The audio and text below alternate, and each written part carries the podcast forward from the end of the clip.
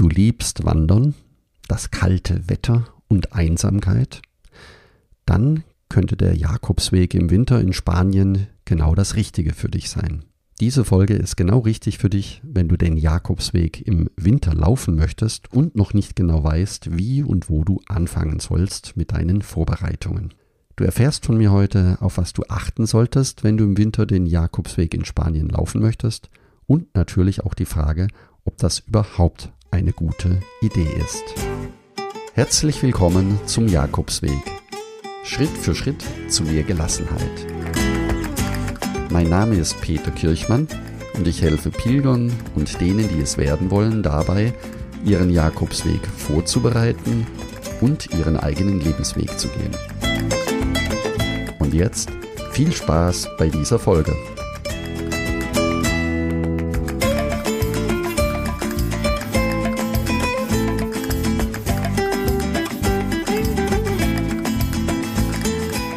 Ja, hallo, Herzlich willkommen, liebe Hörerinnen und lieber Hörer. Wir sind fast schon im Winter angekommen und nachdem mich einige angeschrieben haben, euch nicht doch etwas über den Jakobsweg im Winter in Spanien erzählen könnte, dann mache ich das am besten und sehr gerne jetzt in dieser Folge. Dazu werfen wir einen kurzen Blick auf die Wetterkarte. Während wir in Deutschland im Moment den ersten Schneeregen und die ersten Schneeflächen bekommen werden, ist es in Malaga gerade 19 Grad und in Sevilla, wo die Via de la Plata beginnt, 17 Grad. Also wir sprechen vom Dezember. Anfang Dezember gibt es in Spanien immer noch Orte mit zweistelligen warmen Temperaturen. Und wenn wir die Via de la Plata Richtung Norden in Spanien laufen würden, dann würde es, je weiter wir Richtung Norden kommen, immer kälter werden. Das heißt, in Salamanca im Moment 10 Grad und wenn wir noch ein Stückchen weiter laufen, dann erreichen wir auch einstellige Temperaturen. Auf dem Camino Frances, um das auch zu vergleichen, hätten wir jetzt in Roncesvalles gerade mal 1 Grad, in Burgos 5 und in Leon 7 Grad, während es heute in Santiago selbst 8 Grad warm oder kalt ist.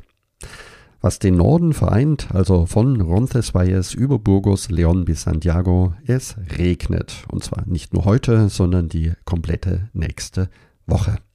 Und um es zu vervollständigen, die Freunde des Camino Inglés, wenn du in La Coruña loslaufen möchtest, dort hat es im Moment 11 Grad und auch für den Camino Portugues, egal ob du in Porto bist oder in Tui deinen Weg beginnen möchtest, auch dort sprechen wir von 11 Grad und wie auf dem Camino Frances ebenfalls wird es dort die ganze Woche regnen.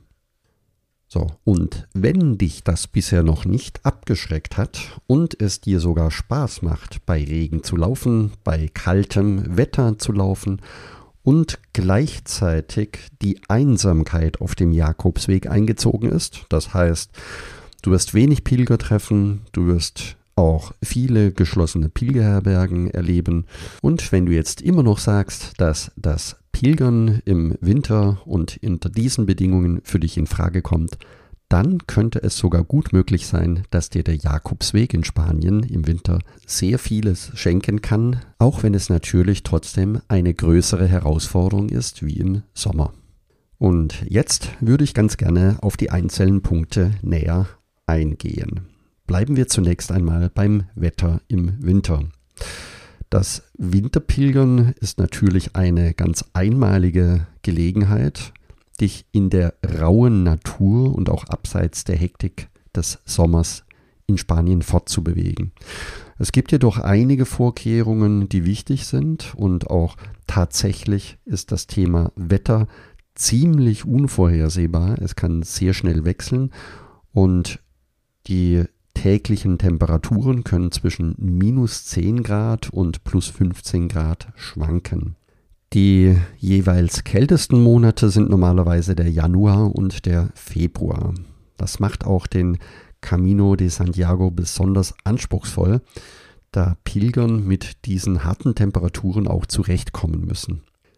Gleichzeitig zu den stark schwankenden Temperaturen sind die Wintermonate auch generell die Monate mit dem höchsten Niederschlag. Das heißt, im Jahresvergleich regnet es im Januar und Februar deutlich, deutlich mehr wie in den Frühjahrs- oder auch in den Sommer- oder Herbstmonaten. Wenn du also im Winter eine Reise nach Nordspanien planst, dann brauchst du auf jeden Fall wärmere und regensichere Kleidung als die, die du normalerweise zu Hause trägst. Der nächste Punkt sind die Unterkünfte. Wie du ja weißt, ist in den Sommermonaten auf dem Jakobsweg relativ viel los. Die Unterkünfte haben geöffnet. Nicht nur die Hotels und Pensionen, sondern auch die Pilgerherbergen sind in der Regel alle geöffnet. In den Wintermonaten sieht diese Sache jedoch etwas anders aus. Die meisten Pilgerherbergen haben im Winter geschlossen, auch wenn es natürlich möglich ist, in Hotels und Pensionen weiterhin zu übernachten.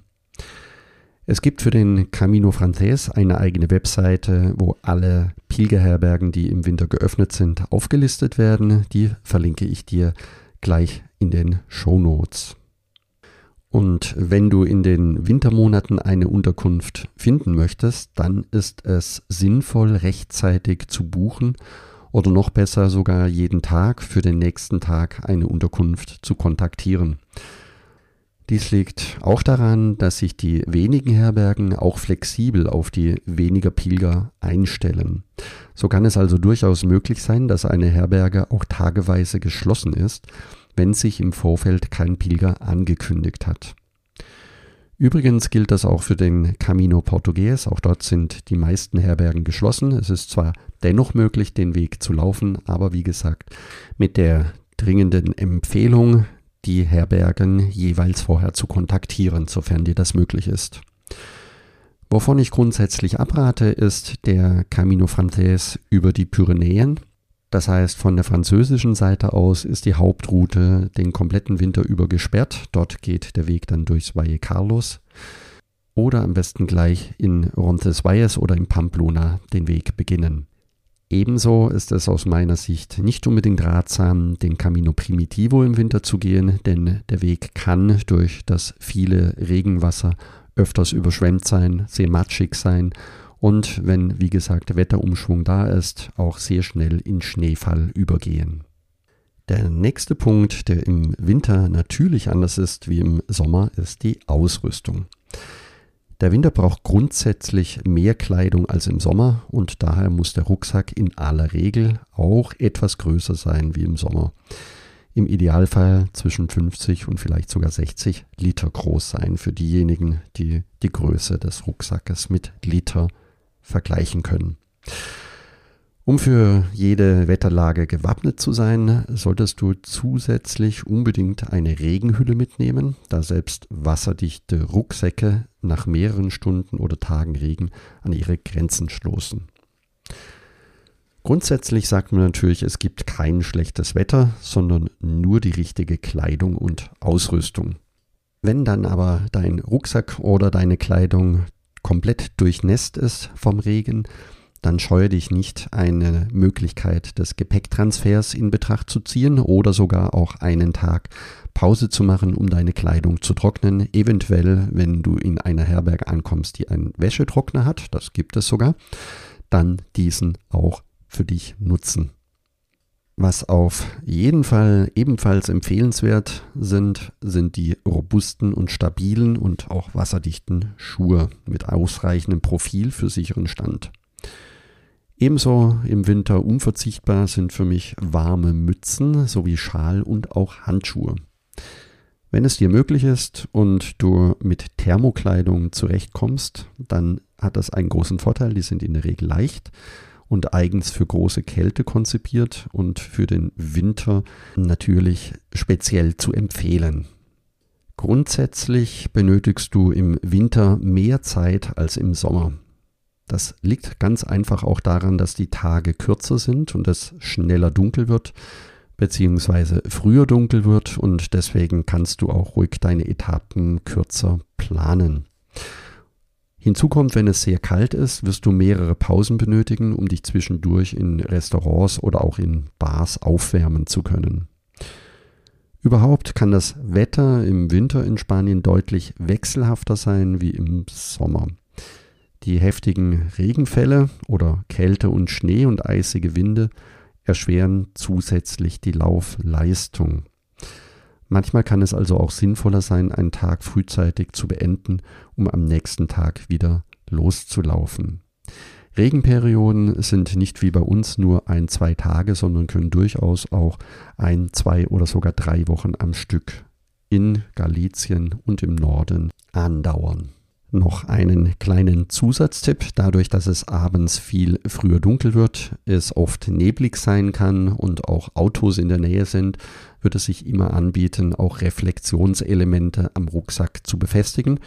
Das kennst du vielleicht vom Fahrradfahren, wenn zwischen den Speichen eben auch reflektierende Teile eingesteckt worden sind, damit die Autofahrer dich besser sehen können. Öfters wird die Frage gestellt, welchen Camino kann ich denn überhaupt laufen im Winter? Welcher würde sich denn eignen? Dazu ganz klassisch, wenn du eine Woche Zeit hast, dann bietet sich der Camino Frances ab Saria an. Das heißt, du bekommst dort die Möglichkeit, von Saria bis Santiago am Stück durchzulaufen. Das gleiche gilt für den Camino Inglés von Ferrol nach Santiago de Compostela und auch auf dem Camino Portugues, entweder von Tui nach Santiago in einer Woche oder von Porto die zwei Wochen, um nach Santiago zu pilgern. Wenn du eine Reisezeit von zwei Wochen zur Verfügung hast, dann kannst du ab Ponferrada bis Santiago laufen. Das geht auf dem klassischen Camino Frances oder auch auf der Winterweg-Variante ab Ponferrada, den sogenannten Camino del Invierno. Dieser umgeht die Höhenlagen in Galizien und ist auch im Mittelalter als Ausweichstrecke für den Winter oft gelaufen worden. Der Camino del Invierno ist auch gut ausgeschildert inzwischen und es gibt auch Übernachtungsmöglichkeiten. Nicht immer Pilgerherbergen im Winter, sondern auch Hotels bzw. kleine Pensionen. Und für die Langstreckenläufer oder Langstreckenpilger, ja, es ist möglich, den Camino Frances zu laufen. Und zwar dann, wenn du mehr Zeit mitbringst. Das heißt, je nach Wetterlage auch bereit bist, mal ein oder zwei Tage zu pausieren. Generell gilt für den Winter, plane deine Route sehr bewusst und sei dir auch der Risiken und der Andersartigkeit im Winter und bei Kälte und Wetter. Als Fazit zum Schluss würde ich sagen, der Wintercamino lohnt sich auf jeden Fall, erfordert aber besondere Vorbereitung und ein gewisses Maß an Erfahrung bzw. ein gewisses Maß an Flexibilität. Hierzu gehört auch auf die Empfehlungen der Einheimischen zu hören, die sich mit dem regionalen Wetter in der Regel besser auskennen wie eine Wetter-App oder das Internet. Deswegen sagen die Spanier auch, der Winter ist nichts für Einzelkämpfer, denn die Pilger sollten auf die Leute vor Ort hören. Oder etwas philosophisch ausgedrückt, die beste Reisezeit für den Camino ist dann, wenn er dich ruft und wenn deine Sehnsucht so groß wird, dass du auch im Winter bereit bist, loszugehen. Wenn du noch weitere spezielle Fragen hast zum Pilgern im Winter, kannst du mir gerne eine E-Mail schreiben oder eine Sprachnachricht senden. Am besten geht das unter jakobsweg-lebensweg.de slash podcast. Dort findest du einen grünen Button mit der Aufschrift Sende eine Sprachnachricht an Peter. Ich freue mich über jede Sprachnachricht, die mich erreicht und ich werde dir auf jeden Fall auch persönlich antworten. Nachlesen kannst du die Tipps auch auf dem Jakobsweg Lebensweg Blog und zwar unter jakobsweg-lebensweg.de slash jakobsweg im Bindestrich Winter. Und wenn du noch mehr über den Jakobsweg erfahren möchtest, um dich vorzubereiten oder deine nächste Reise im Frühjahr zu planen, dann werde jetzt Teil des kostenlosen Buen Camino Clubs. Das kann deswegen relevant sein für dich, weil du schneller und einfacher vorbereitet bist, die Auswahl der Routen für dich leichter treffen kannst, eine Übernachtungsmöglichkeit für dich finden kannst und es dir die Sicherheit gibt, die wichtigsten Fragen beantwortet zu haben. Und natürlich kannst du ganz konkret von meinen eigenen Erfahrungen dabei profitieren. Gehe deswegen am besten jetzt auf buencaminoclub.de und trage dich dort direkt ein. Kannst, wie gesagt, alles downloaden, was dir wichtig ist. Zum Schluss noch ein Hinweis auf die nächste Folge mit einem ganz besonderen Interview. Zu Gast im Jakobsweg Podcast Prälat Rudolf Hagmann, der in Santiago über den Sommer die Pilgerseelsorge betreut und begleitet. Also sei gespannt darauf, welches Angebot die Pilgerseelsorge in Santiago für die Pilger bereithält und wie wertvoll die Begleitung für Pilgerinnen und Pilger, die in Santiago ankommen, für die Menschen, die unterwegs sind, sein kann. Vielen Dank, dass du zugehört hast und ich freue mich, wenn wir uns nächsten Sonntag wieder hören. Und denke daran, du bist wunderbar. Ich wünsche dir eine lebensfrohe und schöne Adventswoche. Buen Camino, dein Peter Kirchmann von Jakobsweg-lebensweg.de.